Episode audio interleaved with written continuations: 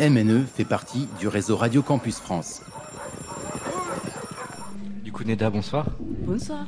Euh, comme l'a dit Chloé, tu es doctorante au laboratoire de physique et mécanique textile de l'ENSISA. Euh, alors, en quoi ça consiste un petit peu ton domaine de recherche et de tes études? Qu'est-ce que tu fais Si tu peux nous l'expliquer? Oui. En fait, moi, je suis euh, étudiante doctorat en dernière année de ma thèse et euh, je travaille sur les nanofibres, qui est euh, les fibres très très petits, avec un diamètre très petit, qui ont pas mal d'applications et moi, je me concentre sur l'application biomédicale des nanofibres. Donc dans le domaine du médical pour euh, soigner les personnes qui ont perdu des nerfs, par exemple? Oui, en fait, on produit les nanofibres à la base de polymères par le voie électrophilage et les nanofibres, euh, ils peuvent euh, mimiquer euh, les structures des tissus dans le corps humain. Et du coup, ils ont pas mal de propriétés qui peuvent être envisagées pour applications biomédicales. Et moi, je me concentre sur l'application pour les lésions nerveuses. Et en fait, dans, la, dernière étape de mes recherches, j'ai produit, euh, les, par exemple, les tubes euh, à la base de euh, nanofibres qui, peuvent, être utilisés dans le corps humain pour lésions nerveuses. En fait, on a pas mal de problèmes qui, causent des lésions nerveuses, par exemple, pour, afin de différents accidents et euh, pour euh, aider à, la régénération nerveuse entre les deux nerfs extrémités, les deux nerfs qui sont endommagés, on a besoin d'un greffe. Et nous, on produit les greffes à la base de nanofibres pour aider à, euh, à, à, leur connexion. Et ça, c'est mon dernière étape de mes recherches à laboratoire de mécanique et physique textile, LPMT. Donc d'un certain côté, du coup, tu sauves quand même des vies. Tu participes à... J'essaie. Et pour arriver jusqu'à là, tu as dû passer par euh, plusieurs étapes dans ta vie. Donc euh, est-ce que tu peux nous raconter euh, depuis le début, depuis l'Iran, d'où tu viens? Oui. voilà. En fait, quand j'étais en Iran, j'ai obtenu mon ingénierie en textile en 2012. Après, j'aimerais, je voulais sortir d'Iran et découvrir d'autres pays. Mon premier choix, c'était les pays euh, anglophones parce que je parlais parfaitement anglais et c'était plus facile pour moi. Après, euh, c'était un peu compliqué pour d'aller dans les pays anglophones et au niveau d'administratif et, l'autre. Du coup, euh, j'ai choisi de venir en France et, et j'ai appris la langue française et en 2013, je suis venue à Mulhouse, à l'université Haute-Alsace, pour faire un, an de master recherche. Et après, je suis continuée pour euh, faire euh, un doctorat. Et pourquoi Mulhouse précisément, et pas une autre ville? Euh, En fait, j'avais, à l'époque, j'avais deux possibilités de venir à, Roubaix ou à Mulhouse. J'ai passé un concours, j'étais acceptée à Roubaix à Mulhouse. Et euh, j'ai choisi Mulhouse euh, parce que c'était célèbre en domaine de textile et euh, je suis venue ici. Voilà. Et maintenant que tu as vécu tout ça, est-ce que tu, tu regrettes ou tu non, je suis... changer avec un pays anglophone? Non, je suis, je suis vraiment satisfaite. oui. Et en fait, du coup, je voulais savoir, c'est quoi ta motivation pour te lancer dans le textile, nanofibres Qu'est-ce qui t'a motivé à te lancer dans ce domaine-là? En fait, en Iran, euh, les étudiants ils passent un très difficile concours pour d'aller à l'université. Et euh, moi, comme tout le monde, j'ai passé le concours et j'ai été acceptée dans le domaine textile. Au début, je ne connaissais pas vraiment le textile, mais après un an, euh, j'ai aimé mon domaine et euh, mm, j'ai décidé de venir en France ou dehors de, de l'Iran pour découvrir un, peu les différentes technologies dans ce domaine. Et, euh, et voilà, j'ai choisi de venir ici pour euh, découvrir. Voilà. Et au niveau de la vie étudiante en Iran et en France, est-ce que tu vois une différence? Oui, on a beaucoup de différences. Euh, en fait, premièrement, c'est la langue. Euh, en Iran, on parle, euh, persan. et c'est totalement différent. Et le deuxième langue en Iran, c'est anglais. alors, deuxième chose, en fait, la vie, la, vie quotidienne, c'est différent de Iran et en France. J'habitais dans une ville historique qui s'appelle Yazd. Et il fait, il, fait, il fait un peu chaud là-bas par rapport à ici, alors qu'ici, il fait tout le temps un peu froid. Et c'était la première différence que j'ai compris quand je suis arrivée. Et euh, euh, voilà, au niveau de l'université, c'est un peu différent. les relations entre les professeurs, les étudiants, euh, au niveau administratif, c'est totalement différent. Mais j'aime bien ici et j'ai appris pas mal de choses pendant des années que j'étais ici, depuis 2013. Et voilà. Et du coup, l'Iran a quand même une grande histoire. Euh, dont politique. Et euh, est-ce que les jeunes là-bas, dont les jeunes étudiants, ont la liberté d'expression? Euh, Liberté d'expression, je pense que c'est moins qu'ici, en France.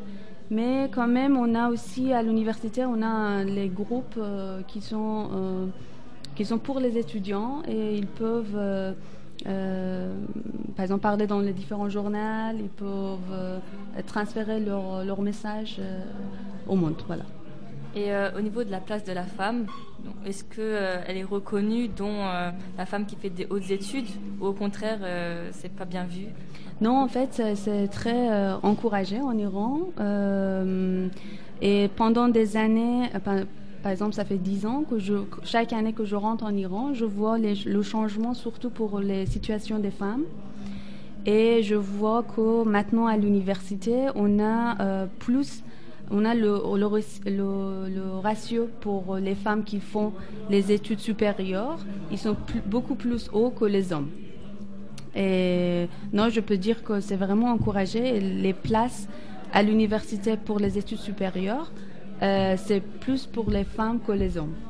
Et on voit que les femmes maintenant, ils vont euh, faire les études, ils vont trouver un bon travail et euh, ils vont être indépendants des hommes.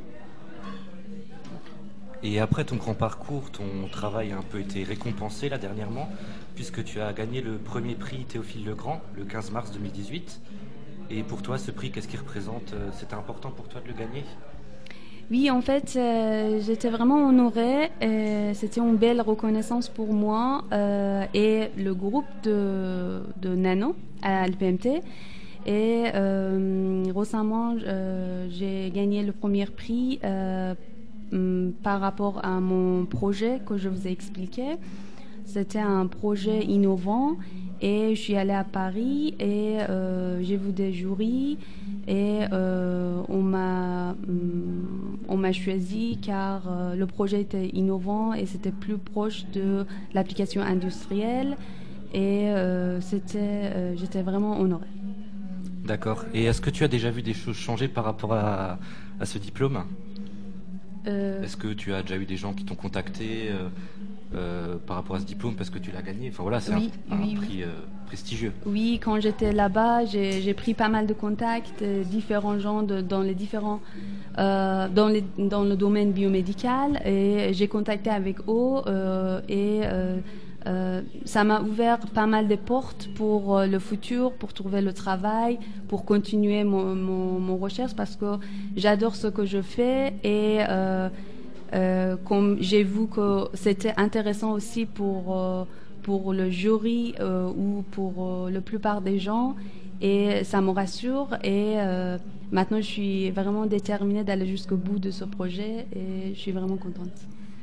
Tu as parlé d'un projet en fait pour lequel tu as gagné ce concours. Est-ce que tu peux nous en dire plus par rapport à ce projet et de manière plus ou moins simple si possible? Oui, euh, comme je vous ai dit, euh, dans le projet que j'ai présenté à Théophile Legrand, euh, c'était par rapport à un produit, de, produit d'un greffe de la base de nanofibres qu'il peut être utilisé pour les lésions nerveuses. Et on a fait aussi pas mal de tests biologie pour évaluer la capacité de ces greffes et c'était plutôt positif. J'avais, on avait une collaboration avec l'université de, de Mersin en Turquie. J'étais en Turquie en 2013 pendant mon stage et ça fait un mois que j'étais aussi pour la deuxième fois à l'université de Mersin et euh, on a gardé notre collaboration et on a continué pour ce projet. Et, euh, et là, euh, j'ai présenté ce, ce projet par rapport à un greffe de tubulaire à la base de nanofibres qui peuvent voilà, aider à les cellules nerveuses pour se trouver et pour connecter. Voilà. voilà, du coup, on vient de parler du prix que vous avez gagné, du Théophile Legrand et de ce que ça représentait pour vous. Euh, le prix, c'était 8000 euros. Vous aviez déjà des projets par rapport à cet argent, euh, ce que vous vouliez faire avec? En fait, ça fait une semaine que je l'ai pris et euh, j'ai quelque chose dans ma tête, mais je suis pas encore sûre. j'ai besoin encore de plus de temps pour réfléchir. Qu'est-ce que je peux faire avec cet argent D'accord. Et du coup, dans 4 mois, vous terminez votre doctorat, c'est ça? Oui. Et bah, qu'est-ce que tu comptes faire après? Tu as déjà des idées pour la suite? Où tu te vois pas dans 4 mois, dans 10 ans, si tu as des projets Oui, en fait, euh, avec euh, mes encadrants, on a lancé pas mal de projets. Euh, on va voir qu'est-ce qui va passer pour les projets et j'aimerais bien faire un an encore au moins de postdoc pour continuer mes recherches. Et après, j'ai aussi, avec mes encadrants et le groupe, on a pensé à faire un start-up, si c'est possible, parce que on croit à nos recherches et on pense euh, avec euh, les différentes applications qu'on en a dans notre labo. On peut, on peut faire aussi euh, un start-up plus tard. Et là, on est en train de réfléchir et ça, c'est pour le futur. futur. Et pour terminer, est-ce que tu aurais un message d'encouragement pour les étudiants qui viennent bah, d'Iran ou d'autres pays et qui rêvent d'aller autre part mais qui ont peur ou qui ont des freins? Qu'est-ce que tu as à leur dire? Mhm. Euh, je peux dire que hum, il faut être, euh, il faut être courageux et euh, il faut, il faut lancer, il faut commencer. Si on commence pas, on peut pas continuer, on peut pas trouver les gens qui peuvent nous, nous, nous guider. Mais une fois que ça commence, ça peut, ça peut continuer. Et pour venir dans un pays étranger, il faut, il faut savoir la langue. La langue, c'est très, import, très important parce que c'est un, un outil de communication et euh, ça, joue un rôle très important. Du coup, pour, premièrement, c'est la langue. Et deuxièmement, il faut avoir le courage, il faut, euh, il faut, il faut s'intégrer facilement avec les gens dans, dans un, environnement qui est, qui est nouveau. Et, euh, mais, mais il n'y a aucun risque. Et c'est toujours, toujours bien parce que moi, j'ai appris pas mal de choses. J'ai voyagé euh, grâce à France, grâce à mon université. J'ai voyagé aussi, euh, à, par exemple, aux États-Unis. J'ai voyagé, euh, j'ai participé dans pas mal de conférences partout. Et euh, si j'étais, j'étais en Iran, peut-être euh, j'avais pas cette possibilité. Et du coup, il faut être euh, encouragé, il faut, il faut commencer. Et tu es là aujourd'hui à Mulhouse, donc c'est bien la preuve que ça peut marcher. Oui, bien sûr. Voilà, donc euh, merci d'avoir répondu à nos questions, euh, Neda Chaousseini. Merci bien. Bah, merci à tous trois, du coup, Neda, Antoine et Tanina. MNE fait partie du réseau Radio Campus France.